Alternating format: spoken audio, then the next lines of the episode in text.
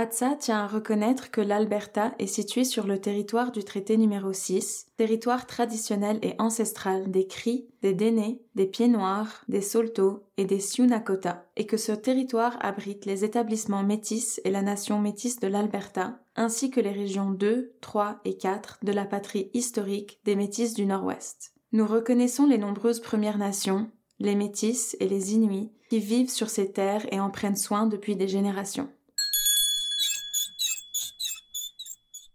Bienvenidos al podcast Cocina tu bar. Cuisine ton quartier. Cozinhe o teu bairro. Cuisiner dans quartier avec nous. Cuisiner quartier. Cucina nel tuo quartiere. Cuisine ton quartier. Ici Annie Roy de Hatsa quand l'art passe à l'action. Premièrement à Montréal, puis dans plusieurs communautés francophones du Canada, je suis allée à la rencontre des personnes immigrantes qui ont appris le français ou qui veulent continuer de vivre en français. J'ai parlé à ceux et celles qui les aident à s'installer et aux artistes qui s'en inspirent pour livrer une parole essentielle à notre connaissance mutuelle. Ouvrez votre cœur et vos oreilles, le courage et l'inspiration sont ici au rendez-vous. Bonne rencontre! Bon, ben, bonjour!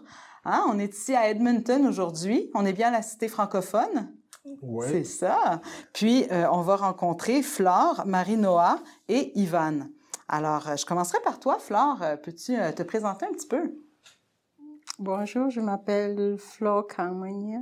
Puis beaucoup de personnes me connaissent sous le nom de Maman Flore. Maman Flore? Oui, donc euh, Comment ça? oui, je suis une maman. OK. C'est une bonne raison. tout, oui, donc euh, j'ai cinq enfants et puis je suis euh, une ancienne dentiste reconvertie en enseignante. OK. Très Donc, intéressant. Voilà. C'est tout un parcours de vie, ça? Presque. Pensais-tu que tu allais devenir enseignante un jour? Euh, c'est le rêve de tout enfant qui aime l'école quand même de s'assimiler un peu à son enseignant. Oui, j'ai pensé, mais pas vraiment. Mhm. Et, euh, mais aujourd'hui, je le fais. Tu es enseignante dans une école francophone? Euh, oui, partiellement. OK. OK. C'est comme immersion? J'ai enseigné en immersion et puis maintenant j'enseigne en francophone en temps partiel et puis en immersion encore Ok. en un autre temps partiel. oui. Ils ont quel âge les enfants? À qui tu enseignes? Les enfants que j'enseigne en principe maintenant, c'est les enfants, euh, je dirais en difficulté d'apprentissage. Donc c'est une classe d'adaptation. Les âges, c'est varié. Ça va de 7 à 12 ans. Yeah. OK. Super. Donc, je comprends qu'ils t'aiment beaucoup et c'est un âge où est-ce qu'on les aime, nos professeurs. Puis, j'entends aussi que tu es bénévole pour l'organisme culturel Pont Cultural Bridge. Qu'est-ce que ça fait, ce, cet organisme? Oh, c'est un organisme qui a été créé en 2016, je crois, et c'est vraiment pour créer une connexion entre, comme son nom l'indique d'ailleurs, il y a une connexion entre les différentes cultures. Donc, au pont, on fait un peu de tout. Euh, si c'est à travers la danse qu'on fait, à travers les contes et récits, à travers le théâtre, à travers tout. Oui, il y a les journées culturelles de différentes communautés. Il y a pas mal plein de choses. On est un peu partout. OK. Comme en été qui s'en vient, on va vraiment se concentrer sur faire sortir les jeunes des maisons, surtout Mhm. les enfants immigrants. Généralement, parfois, on est scotché devant la télé, là, mais en été, on va essayer de les faire bouger, découvrir la nature, les faire marcher. Tout Oui, c'est une grande richesse ici. Si on veut s'intégrer, ben, je pense qu'il faut aller un peu à la nature. Puis tu as parlé de danse, alors ça m'amène à Yvan, parce que Yvan, je crois que ça, c'est ta passion, hein? Oh oui, euh, c'est euh, l'une de mes passions, mais c'est la passion première. Euh, mon nom c'est Yvan Touko. Euh, je suis euh, originaire du Cameroun. Euh, je suis originaire du Cameroun. Ça fait à peu près dix ans que je vis à Edmonton. Et je suis euh, un danseur, un enseignant, euh, un enseignant de danse entre guillemets. J'ai enseigné dans euh, plusieurs écoles francophones et anglophones durant mon parcours. Euh, et puis, je suis aussi euh, le, fond- le cofondateur de La Connexion, qui est une entreprise sociale euh, basée ici à Edmonton qui s'efforce de créer plus d'espace pour les personnes d'ascendance africaine, caribéenne et latine, euh, à travers justement aussi la danse, euh, des événements, euh, des programmes, euh, des programmes pilotes euh, et aussi euh, différentes ressources digitales pour les permettre de facilement retrouver des ressources à Edmonton. Excellent, wow, beau programme. Donc là, je viens de parler à deux personnes qui viennent du Cameroun et toi, Marie-Noah, qui vient de la Côte d'Ivoire, c'est ça? Effectivement. Côte d'Ivoire. Puis depuis combien de temps t'es ici? Euh, j'ai grandi ici, alors je dirais depuis 10 ans. T'es toute jeune, là, t'as quel âge? J'ai 15 ans. 15 ans. Oui. Fait que ça fait 10 ans que t'es ici? Oui, effectivement. Euh, mes parents ont déménagé ici dans l'espoir de trouver le meilleur travail et de prendre une connexion dans la langue anglophone. OK. Et surtout, cette, cette idée d'évoluer dans ce sens, de, de trouver une connexion à travers la langue française m'a permis surtout de me créer un environnement où je me sens libre de partager presque tout parce que j'ai évolué aussi j'ai c'est une partie de moi vivre ici et déménager ici et euh, créer des liens entre toutes sortes de personnes ici puisque Edmonton c'est une ville remplie de gens de partout et ça me permet de de communiquer et d'apprendre de différentes personnes Mais dans la vie de tous les jours, parles-tu plus français ou plus anglais quand même? Well, puisque moi, mon école, Joseph Moreau, est principalement en français, alors oui, je dirais plus en français. Même dans les corridors, là? Ok, dans les corridors, parfois, parfois, il y a, y a de l'anglais, mais... Ouais, parfois. Par- mais C'est quoi qui est plus cool, parler français ou parler anglais? Dis la vérité, Marie-Noire. Les deux. OK. Le mélange des deux. Parce que ça permet de, de créer un genre de lien entre les gens avec qui on se sent le mieux, mais de surtout se référer à notre entourage qui est principalement anglophone. Alors, le mélange. Ben oui, les deux sont importants. Tu pourrais pas Bien juste sûr. vivre en français. Là. Ça serait comme vivre dans ta petite bulle. euh, Quand ici, tout le monde est anglophone, on peut pas vivre ça comme ça. Oui. Mais tu es quand même motivé puis tu aimes ça parler français dans ta Oui. vie. Pas Ça- juste dans ta famille, là, genre. Oui, ça me permet de d'ouvrir une nouvelle idée et Ok. de, de surtout comme m'impliquer dans presque tout avec ma famille, avec les gens qui m'entourent et je me sens vraiment à l'aise parce que j'ai l'impression de faire partie d'un groupe spécial, Ah, d'un groupe privilégié et ça pour moi c'est important. Trop cool. Puis c'est quoi les activités que tu fais en français? Euh, la plupart du temps les activités que je fais sont à l'école. Ouais. et euh, comme jouer du basket, euh, faire des chansons et euh, je dirais à peu près tout. Uh-huh. Euh, l'art en particulier, l'art plastique et voilà. Mhm. Yeah. Puis en anglais, ce serait quoi plus tes activités? Aussi le basket, Le basket. le Ben, basket. vive le basket, on aime le basket. Toi, comme enseignante, est-ce que tu vois euh, des difficultés ou des facilités? Comment ça se passe pour toi, euh, justement, en français avec les élèves, puis euh, les parents, puis euh, c'est quoi la motivation des gens de continuer en français euh, dans cette grande mer d'anglophones? Je pense que c'est l'opportunité que ça donne de parler une seconde langue qui motive plus de personnes, Mhm. puisque je, je peux dire que euh, je connais pas mal, pas mal d'enseignants anglophones qui n'ont pas forcément de travail. Ah. Pourtant, si tu parles français... Tu as et- plus d'opportunités Oui, d'enseigner. Oui, si tu es même un tout petit peu bilingue, déjà, euh, tu as plus de chances. Ah. Oui, et même pour avoir euh, un contrat permanent, c'est beaucoup plus facile parce que la demande est toujours là. Donc, toi qui étais dentiste, c'était plus facile de devenir enseignante que de continuer à être dentiste. Euh, bien sûr. Quand je suis arrivée, c'est vrai, j'ai des amis qui ont voulu poursuivre comme dentiste. Ça leur a pris pas mal de temps, mais moi, ce que j'ai fait, c'est que je suis venue en zone anglophone. Ça m'a beaucoup freiné, je pense, dans ce- oui, parce qu'en zone francophone, tous mes amis avec qui j'étais à l'école à, à Madagascar, ils sont dentistes à Montréal. Oui. Moi, le fait que je sois venue ici, parce que tu as l'option soit de passer par les examens directs, et je dirais, quand tu es francophone, la compétition est pas mal moins rude que quand tu es dans un bassin avec tous les Chinois, tous les Indiens, tous les... Ça fait euh, une grosse différence. Mhm. Donc, quand tu es Ah, du côté de l'Est, là, je pense que tu peux compétir avec des gens qui viennent de Tunisie, du Maroc et tout. Ça fait que le nombre déjà est réduit. Et puis, euh, même en termes de place à l'université, parce que j'avais fait le premier examen et qui pouvait me permettre de retourner à l'école. Ici, l'école, ça coûtait un peu, à peu près comme 200 000 dollars et plus pour les deux années, euh, programme de qualification. Au Québec, c'est c'est pas si cher que ça, mais quand j'ai renvoyé mes dossiers au Québec, ils m'ont dit puisque j'ai pris l'examen en français, je ne suis pas qualifiée pour aller en anglais pardon, je ne hmm. suis pas qualifiée pour aller à l'université ah. là-bas. Donc du coup, et puis avec le temps, j'ai eu une famille, et puis des amis ici, je me suis dit ben pourquoi pas chaque travail a un stress. Oui. Est-ce que tes enfants vont à l'école où tu enseignes? Non, non, mes enfants vont à l'école à côté de ma maison. Qui est une école francophone ou anglophone? Franco francophone. C'est chouette. C'est cinq enfants. Oui. Ah, ben, c'est chouette, ça, quand même. De ton côté, tu vas souvent dans les écoles parce que tu donnes des ateliers de danse, entre autres. Quand on parle de zone francophone, qu'est-ce que c'est?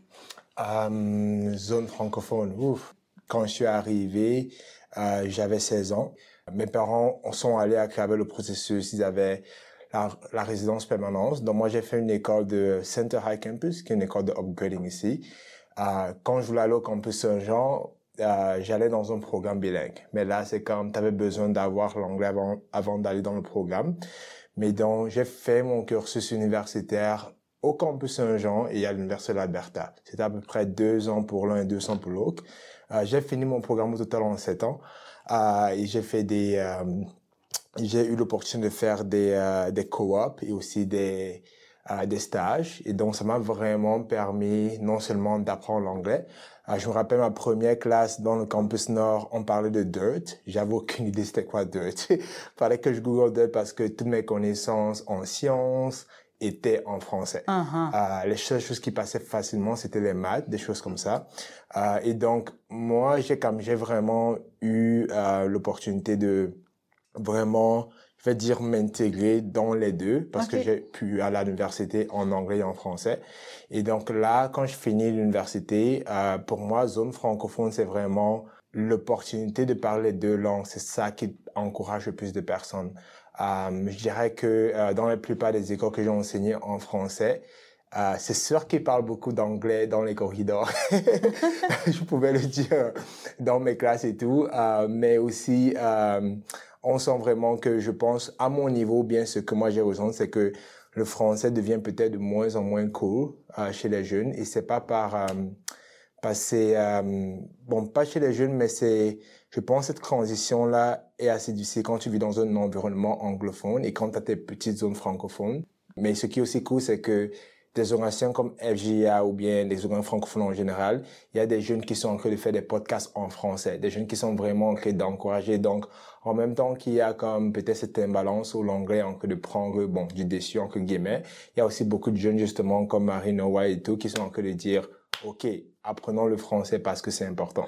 Est-ce que ça peut presque devenir, c'est vous trois qui venez d'Afrique, puis de pays où ça parle français, une forme de revendication d'identité spécifique, tu sais, de parler français comme les Africains, mm-hmm. tu sais, qui arrivent ici, ça fait partie de leur identité euh, de parler français, puis on en est comme d'autant plus fiers, c'est comme on porte ça. Euh. Mm-hmm.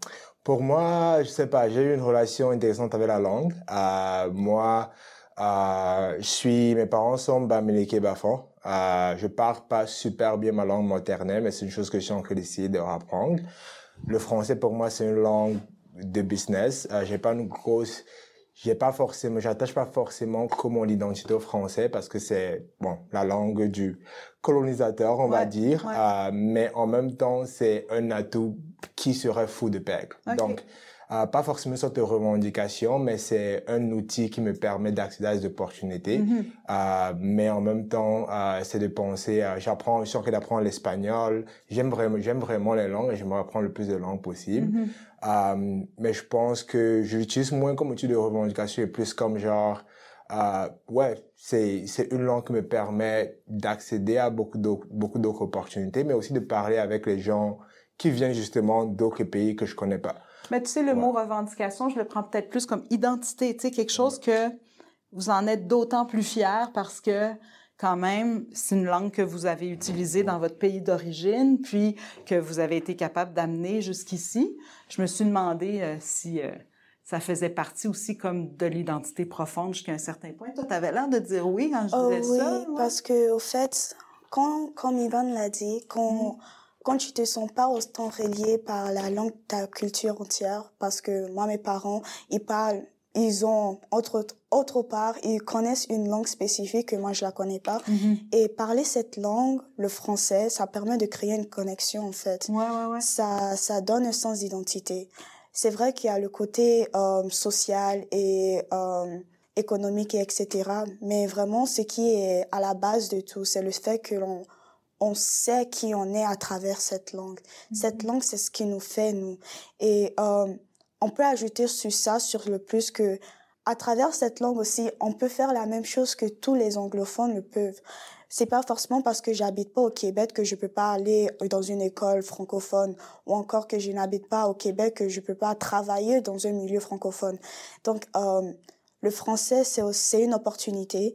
C'est dans un surtout dans un pays comme le Canada, ça nous aide surtout dans le côté bilinguisme. C'est un plus. C'est une façon de se dire que oui, on appartient à un tel groupe. On fait partie de quelque chose de plus grand que nous, en fait. Hmm, c'est fun ce que tu dis. Te vois-tu rester à Edmonton dans ta vie? Non? Pourquoi? Parce que je me dis que Edmonton, c'est vrai, c'est une grande ville, mais c'est pas une grande ville avec beaucoup d'opportunités, surtout pour comme la langue.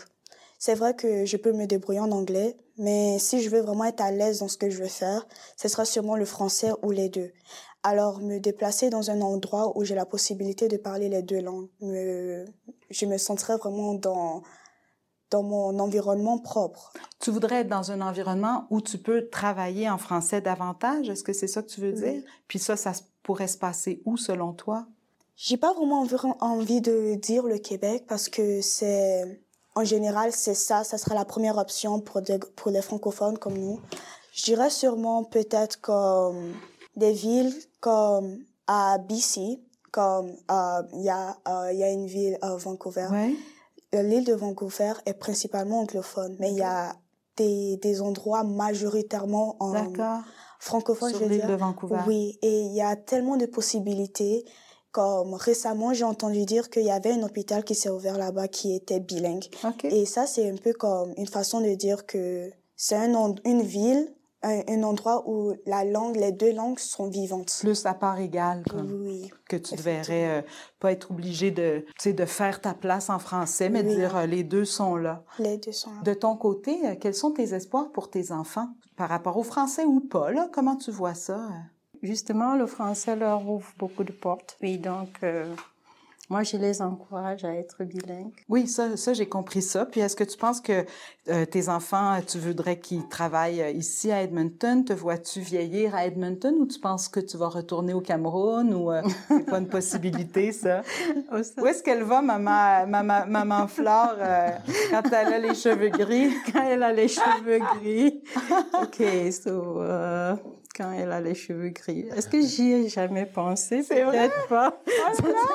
Grosse question. Et, les enfants, ils sont trop jeunes pour penser à ça encore, c'est ça? C'est pas qu'ils sont trop jeunes, mais c'est c'est juste que euh, ma philosophie, c'est un jour à la fois, quoi. OK. Yeah. Mais quand vous êtes arrivé ici, là, on imagine premier jour, le jour 1, là.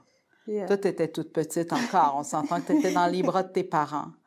Mais toi, tu avais combien d'enfants?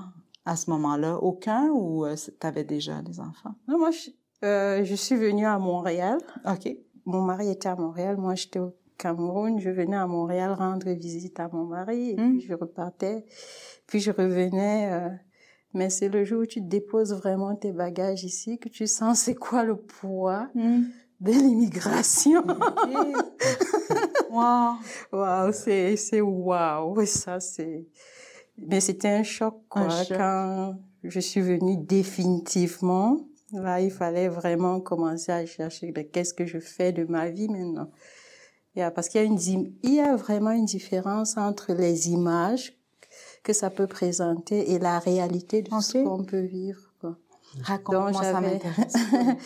j'avais deux enfants à l'époque.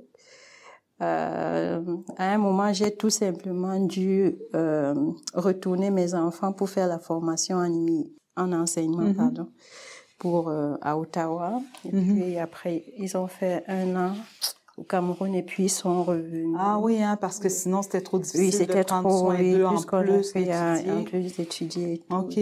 Ça a été une année difficile, ça, sans Oui, oui, c'est. En tout cas, c'est c'est deux mondes différents. C'est deux mondes différents. Oui, le Canada et, et l'Afrique, c'est deux mondes différents. Oui, oui. Oui, moi, pendant longtemps, j'étais comme, oh, je vais rentrer quand J'étais tellement mal à l'aise.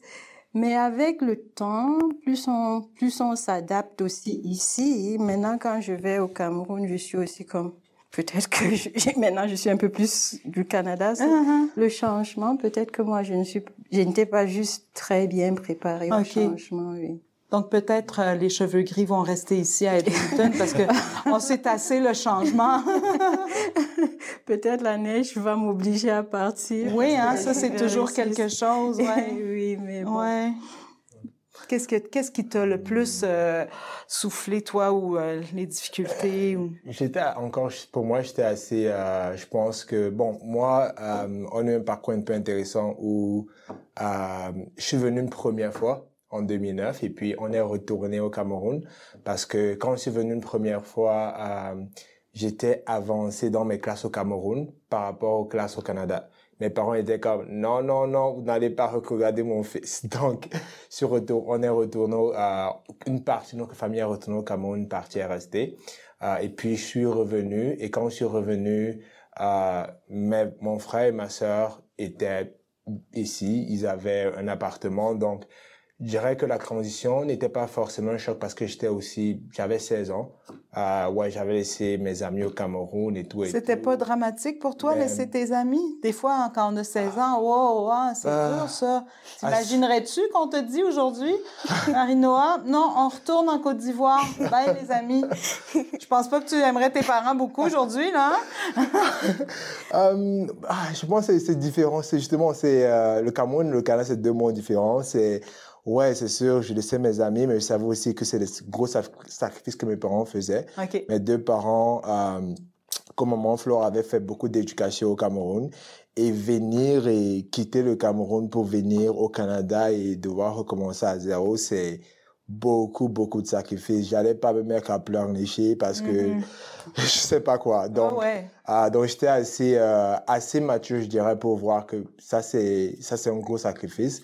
J'ai pas. Euh, ça a été facile de refaire des amis, d'intégrer dans l'école? Non, pas du tout, euh, parce que je connaissais pas l'anglais. Je suis à la Center High Campus où la plupart des gens avaient 18, euh, 19 ans. Moi, j'étais un petit gamin de 16 ans là, avec mon sac à dos. Hmm. C'était un peu, c'était un peu difficile au départ, mais j'ai eu la chance justement de trouver, pas de trouver, mais je sens de connaître les gens et ça m'a rendu à l'art justement. J'ai commencé à danser avec Sangria, donc je pense que ces éléments-là de mon parcours m'ont vraiment aidé à mieux m'intégrer. Et puis allé au campus Saint-Jean qui était francophone au début, il y a la résidence Saint-Jean, donc il y avait assez de différentes choses qui m'ont permis de me réadapter. C'est vrai que ah, l'art, c'est vraiment, hein, on s'exprime, puis tu étais dans ton corps, puis ça a dû permettre de d'évacuer beaucoup de stress, puis en même temps d'avoir une attention positive sur toi, puis... Euh, attention que j'aimais pas forcément, sur, parce que j'ai toujours été une personne vraiment timide. Mais ça a beaucoup aidé justement dans l'intégration parce que ça vient avec, euh, ça vient avec toutes ces choses-là. Donc, euh, ouais, donc je pense que, euh, ouais, à mon niveau, c'était, c'est sûr qu'il y avait un choc là, il y avait L'hiver, il y avait l'isolation. Euh, je restais beaucoup à la maison au départ parce que j'avais justement pas d'amis. C'était école, maison, école, les maison. qui arrivent, euh, comme nouveaux arrivants, vivent beaucoup d'isolement, hein, la crainte d'aller dehors puis de se dire, waf, je connais personne, ça sera pas facile. Donc, euh, ouais, mais euh, pour ma part, j'ai, j'ai quand même pu trouver justement mes repères euh, dans à Edmonton et justement à travers la danse, à travers la performance, ça m'a aidé à comme rester dans, euh, dans ces choses-là. Et puis, avec le campus Saint-Jean encore, j'avais autant, beaucoup d'activités à faire. Je suis allé au Canfun. c'est plus une chose, je pense pas que c'est une chose, il y avait le Conference 101, 101, où tu allais au début de l'année et puis tu rencontrais euh, d'autres euh, nouveaux étudiants, plein d'étudiants internationaux, campus Saint-Jean aussi. Donc, euh, de vraiment tous Ouais. les horizons. Donc, ça va, ça m'a vraiment aidé. faut pas avoir peur de sortir de sa carapace. Ouais, Donc, tu dirais ça, toi aussi, euh, Marie-Noa, Euh, pour se faire des amis là, quand on vient d'arriver. quand moi et ma famille nous avons déménagé, c'est vrai que j'étais petite, mais j'ai compris très tôt que il y avait des sacrifices qui devaient se faire et peu importe, on devait prendre comme avec la même si on est petit, on comprend très vite que on doit commencer à agir d'une façon ou d'une autre plus maturement. Et, euh, moi, ce qui m'a choqué le plus ici au Canada, quand on est venu, c'était la neige. Parce que je n'avais jamais vu la neige. Et quand on était à l'aéroport, je me rappelle, euh, il y avait une hôtesse de l'air et tout ça, parler à mes parents. Et euh, après, la femme, elle m'a dit, oh, regarde à la fenêtre, est-ce que tu as déjà vu la neige? Et j'ai dit non, non, j'ai jamais vu la neige. On est sorti dehors et j'étais en train de regarder la neige moi, dans ma tête, c'était comme une chambre de nourriture ou quelque chose comme ça parce que c'est blanc et ça tombe du ciel, c'est bizarre. Donc j'ai pris, c'était ma première réaction, je l'ai pris et je l'ai mangé. C'était pas une très bonne idée. Non. Surtout de l'aéroport. Ah oui. c'est d'une façon ou d'une autre et comme plus tard les gens ont appelé mes parents parce que nous on est venu le 29 décembre Wow. et il faisait tellement froid, moins 30 je crois et euh, tout le monde appelait oh comment est-ce que la température est? Est-ce que vous, a- vous ça, ça va là-bas? Si vous voulez vous pouvez revenir hein, c'est pas trop tard Mm. et bon, la, la, la, l'idée de, de assumer ce que l'on veut pour savoir qu'on est venu ici trouver un monde meilleur et des chances plus grandes, c'est, je crois que c'est sur, c'est surtout ça qui nous a euh, remis en esprit.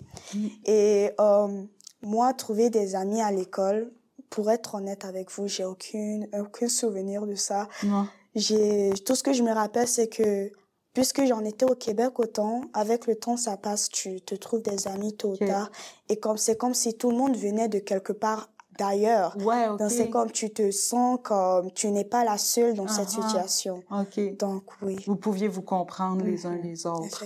J'aimerais ça savoir qu'est-ce que tu essaies de transmettre maintenant aux jeunes par ta danse, toi qui as vécu tout ça maintenant. euh, qu'est-ce, qu'est-ce que tu penses que tu transmets de plus fort à tes étudiants? Dans les, euh, quand, euh, quand je fais mes sessions de danse dans les écoles, j'essaie vraiment de parler beaucoup de l'importance du français parce que pour moi, je peux voir que beaucoup, souvent la, la nouvelle génération qui étudie dans les écoles francophones et tout, c'est, tu sens que c'est comme ils n'entraînent pas forcément le français assez. Et c'est important aussi de le faire se sentir à l'aise parce que le français, c'est une langue compliquée et difficile. Euh, mais c'est vraiment de, euh, de leur parler de l'importance de garder ce français-là et de pouvoir le prendre et l'utiliser quand ils grandissent parce qu'encore, en tant qu'une personne bilingue, les opportunités, non pas seulement en Alberta, mais en général au Canada, sont beaucoup mieux.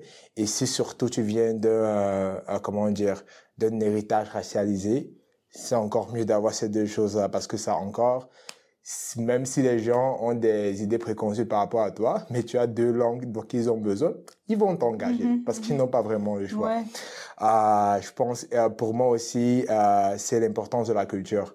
Encore, je pense vraiment que je, je raccorde beaucoup la différence dans mon parcours, par exemple, à travers, euh, à travers l'art et à travers la danse, à travers avoir quelque chose qui me permettait de rester ancré euh, dans mes cultures et traditions africaines. Euh, parce que ça m'a vraiment aidé dans beaucoup de choses, que ce soit pendant la COVID, pendant pour connecter les gens, pour sortir justement de ma carapace et tout. Euh, vraiment l'importance de la culture et dans beaucoup des classes que, des sessions que je fais, beaucoup d'enfants viennent et après me disent, oh, parce que je parle, quand j'enseigne par exemple mouvement de danse, qu'il soit de la Côte d'Ivoire ou du Cameroun, je dis, ça c'est un mouvement du Cameroun, c'est de la Côte d'Ivoire. Mm. Et à la fin, souvent des cours, les, les élèves viennent me disent, oh, moi je viens du Ghana, moi je c'est ah. parce que souvent ils n'ont pas, par exemple des enseignants, beaucoup d'enseignants qui leur ressemblent. Euh, J'enseigne à tout le monde, mais souvent ça touche beaucoup mieux, ça touche beaucoup ces enfants-là qui n'ont pas souvent ça, qui ne sentent pas souvent peut-être représentés dans leurs enseignants, ou même si à la maison ils dansent et puis finalement ils ont la chance de faire Azonto. Je me rappelle, il y avait des, des fois j'enseignais peut-être Azonto un mouvement euh, du Zimbabwe et puis là ces enfants-là viennent devant avec moi, ils m'aident d'enseigner aux autres. Euh, dans des moments comme ça pour moi c'est vraiment des moments clés parce que euh, même si euh, je, quand je vais dans ces écoles c'est pas dans le but de représenter quelqu'un, ça se passe automatiquement parce que ça crée des liens et puis euh, ça crée par exemple, ok peut-être c'est une chose qu'ils vont continuer à faire. Et s'ils continuent à le faire, c'est quelque chose qui pourrait les aider dans le développement parce que là, justement, la créativité, ça nous aide aussi à ça rester. Donne confiance. Ça donne confiance. Ça aide avec euh, la maturité, créativité, connaître mieux son corps, soi-même, être fier de son corps parce qu'encore, tellement de corps différents ouais. et puis si tu es capable de d'avoir cette confidence en toi, ça peut vraiment beaucoup aider avec d'autres choses. Absolument. Ça me ramène un peu aussi à l'idée de la représentativité dans tes classes, euh, Flore. C'est les enfants viennent de où? Est-ce que la francophonie dans les écoles maintenant, elle est africaine beaucoup? C'est qui qui, qui était? Oh, mon école elle est tellement multiculturelle. Oui. Puis au niveau des francophones, tu dirais que ça vient de où les enfants? Oh, de partout, ouais? de partout. Moi, moi, je suis dans une école publique, donc euh, du Maroc, de la Tunisie, de, de la France, de, de partout. C'est vraiment... De plein de pays d'Afrique. Plein de pays d'Afrique, plein de pays du Maghreb. Puis euh, les plus espagnols, là, genre Amérique latine, est-ce qu'ils vont vers le français un peu ou ils restent plus vers l'anglais? Euh, le problème du français, c'est pas que c'est c'est pas tout le monde qui est qualifié à aller dans les écoles francophones. Okay. Oui, parce que euh, il faudrait, je pense qu'il y a l'article 23 qui qualifie les personnes. Il faudrait que au moins un membre de ta famille puisse parler français okay. ou ait étudié en français au moins jusqu'en à l'élémentaire okay. ou bien un grand-parent. Ça fait que ça sélectionne beaucoup. Okay. Donc, ceux qui veulent apprendre le français et qui ne sont pas qualifiés vont dans les écoles d'immersion. D'accord. Oui, donc un Ukrainien qui vient ici, euh, pas forcément. OK. Il ne serait pas qualifié. Est-ce que vous diriez que vous avez vécu du racisme, que ce soit, euh, tu, tu parlais tout à l'heure euh, d'être racisé, et ou par la langue française. Est-ce que c'est des choses que vous avez euh, vécues ou ressenties? Oh. Dis oui, Marie-Noah, je vais te laisser. Um, je dirais oui, parce que on vit dans un monde, on vit dans une province anglophone ouais. et surtout dans une, une ville très anglophone.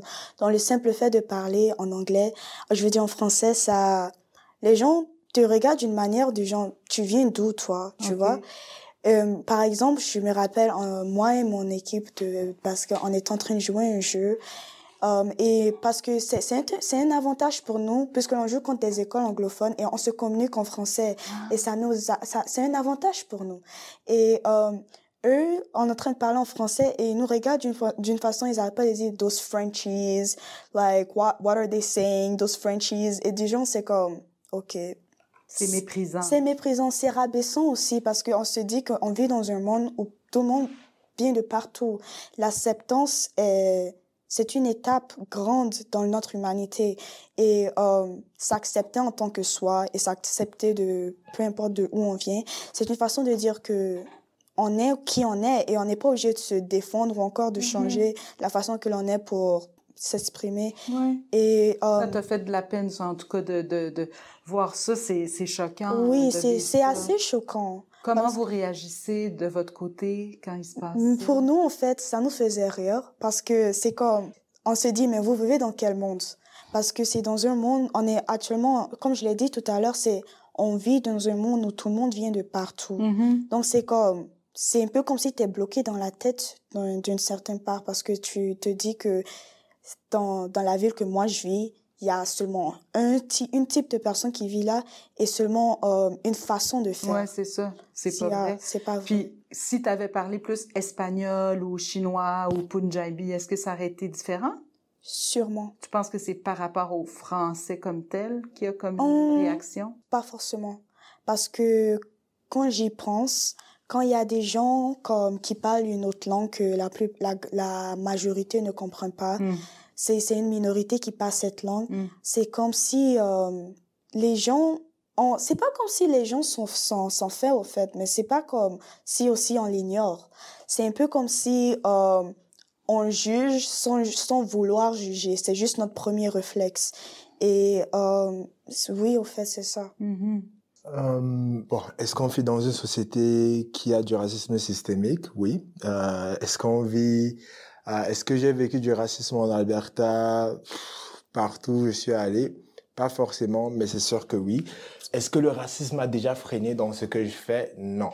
Parce que, euh, c'est la réalité des personnes racialisées. Euh, une personne racialisée a des chances de, de vivre du racisme, que ce soit du racisme, on va dire quoi, overt ou euh, comment dire, que ce soit dans ta face ou bien que ce soit un peu comme sous-entendu. Euh, comme euh, Marie-Noël a dit, le regard. Euh, je suis capable, souvent tu marches, la manière dont quelqu'un te regarde, tu sais que ces personnes-là juste pas cool, juste parce que Mm. à cause de ta couleur de peau. Mais c'est des choses qui sont difficiles à expliquer. Si tu le vis pas, euh, c'est pas, c'est difficile souvent à expliquer. Et Euh, par rapport au français? oui. Par rapport au français, euh, ou la combinaison des deux, justement, c'est c'est c'est ça le cas avec l'intersectionnalité. Euh, Mhm. J'ai quand tu as plusieurs, euh, par exemple, une chose que j'aime beaucoup faire maintenant, c'est du ski. Euh, je fais beaucoup de ski. euh, J'ai appris à faire le ski euh, quand le Covid a commencé et tout. Et chaque fois que je suis, par exemple, je vais faire le ski, il y a toujours des regards parce que je suis l'une des rares personnes racialisées qui est là. C'est pas forcément dire que ces personnes-là sont que de vivre du racisme, c'est juste que c'est un peu juste comme gênant parce que bah, Le spotlight est sur toi, le spotlight genre. est sur moi. Ah, si je tombe, c'est cette personne noire-là qui est tombée, etc. et tout. Euh, donc, à, à propos du français, je c'est difficile parce que je dirais que c'est euh, encore, il y a différents niveaux, différentes intersectionnalités. Je pense pas qu'il y ait un exemple qui me touche vraiment ou bien un exemple que j'aimerais partager parce que c'est toutes des choses que moi j'ai juste appris à naviguer parce que c'est pas, c'est pas moi le problème en fait. Moi, euh, je vis et puis mes parents ont fait beaucoup de sacrifices pour que là, je dois, je, je fais ce que je fais et j'aime ce que je fais. Et puis la manière dont, par exemple, les gens réagissent par rapport à moi, c'est pas, je peux, je peux pas la tu- concourir. Tu rejoins ce que disait Marie-Noa. ouais, Avec ça, vous avez une belle communion de, de cœur Ouais. là-dessus, hein, de dire c'est pas c'est eux qui ont un problème, c'est pas moi. Puis Ouais. un jour ils vont, je sais pas, euh, donc, avoir euh, une éclaircie. Est-ce que tu vois toi du racisme dans la cour d'école? Est-ce que tu, entre les enfants ou par rapport aux langues, quand tu dis que tu es dans une école euh, d'immersion ou moitié-moitié, est-ce que ça s'entend bien, les petits anglophones, les petits francophones, les, les enfants venus de partout? Oui, moi, je, je, je pense que les enfants s'entendent très bien. C'est pas les enfants le problème. Oui, c'est, c'est, je pense que c'est les adultes qui ont parfois des problèmes. Oui, c'est les adultes qui ont parfois des problèmes. Puis donc, dans l'école, est-ce que ça arrive des fois des, des, des problématiques euh, que tu jugerais euh, racistes, euh, anti-francophones ou autres? euh? Oh ben, moi c'est bizarre, mais je dirais euh, ici euh, vraiment, j'ai plus travaillé avec les anglophones, je l'avoue. Et en termes de racisme, peut-être beaucoup moins, parce que je, je me rappelle quand j'étais au Québec là, euh, c'était une fois. Tu n'as pas un bel accent. Ah oui, tu te faisais Car, de toi oui, sur ton donc, accent. oui, parfois, tu vois ça. Moi aussi, ça m'arrive. c'est, comme ça quand tu es. Donc, ici, je, je trouve que les personnes sont beaucoup plus. euh, ils, ils comprennent la différence beaucoup plus. Les fois où j'ai senti un peu de racisme, que je dirais vraiment que quelqu'un m'a dit, dit quelque chose vraiment. J'étais allée travailler dans un cabinet dentaire un peu hors de la ville à Wetaskiwin et puis euh, un patient qui était comme tu viens de si loin pour venir travailler ici. un peu ça, là, là, là. Là, je sentais que, et puis, ben, moi, j'ai pris ça comme un joke, quoi. Oui, sinon, franchement, étant donné que les gens ont, même dans une famille, les gens ne s'entendent pas forcément. Avec mes voisins, je m'entends très bien, donc. Oui, parce Ouais. que oui, mais si tu, oui, ça, si mais- tu veux juste regarder ça, peut-être, mais personnellement, Mhm. oui, je pense qu'on on reçoit ce qu'on donne. Mhm. C'est Ouais. bien. Puis, euh, ça serait quoi, donc, votre rêve, là, Edmonton? euh, je sais pas, moi, je suis arrivée ici, puis euh, je, trouve qu'elle était plus visible, justement, la diversité. Mhm. Je ne sais pas si c'est où est-ce qu'on était à Calgary ou quoi, mais j'ai vraiment trouvé qu'il y avait plus de, de, de différences, de couleur de peau, euh, tout ça. Puis euh, je peux, je sais, est-ce que j'ai raison? Est-ce que vo- vous voyez votre ville vraiment euh, comme ça? Par rapport à Calgary, mettons, euh, y en a-tu des, pour vous des différences Edmonton-Calgary? Euh, personnellement, je suis allé, euh, je suis allé à Calgary. J'ai pas encore vécu à Calgary, mais je suis dans le processus justement de me relocaliser là-bas aussi. Euh, mais Edmonton euh, est l'une des villes les plus multiculturelles dans lesquelles j'ai vécu. Euh, Ok. Ou bien les- au niveau sûrement, surtout de mes connexions. Quand je vois mon cercle d'amis, j'ai des amis de partout, partout, Mhm. partout.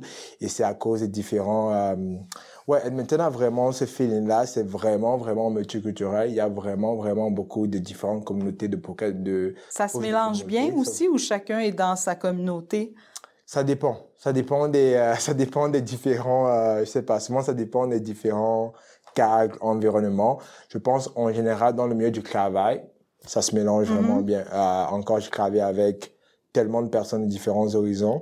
Euh, dans le milieu souvent des cercles d'amis, moi je pense encore, je suis chanceux où j'ai vraiment, je me suis mis dans une zone où j'ai beaucoup d'amis de différents horizons, mais je pense souvent dans les cercles d'amis, c'est là où ça se mélange, pas Mhm. forcément des fois, mais ça dépend de tout un chacun parce que encore on vit souvent euh, des difficultés différentes aussi et puis euh, nos intérêts sont pas forcément les mêmes Euh, mais je pense en général Edmonton c'est vraiment comme un, un nice spot et puis euh, quand je pense même seulement mes cours de danse que je fais à part dans les écoles c'est vraiment pff, encore vraiment Mhm. les gens de partout qui viennent apprendre euh, ces différentes danses là ou bien qui viennent souvent à nos événements Toi aussi, tu trouves que ça se mélange bien, tout le monde? Ou Oui, que c'est plus comme chacun...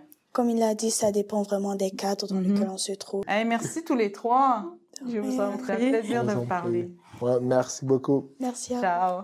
ciao Merci encore de votre écoute. J'espère vous retrouver tout au long du parcours balado. Je vous dis à la prochaine.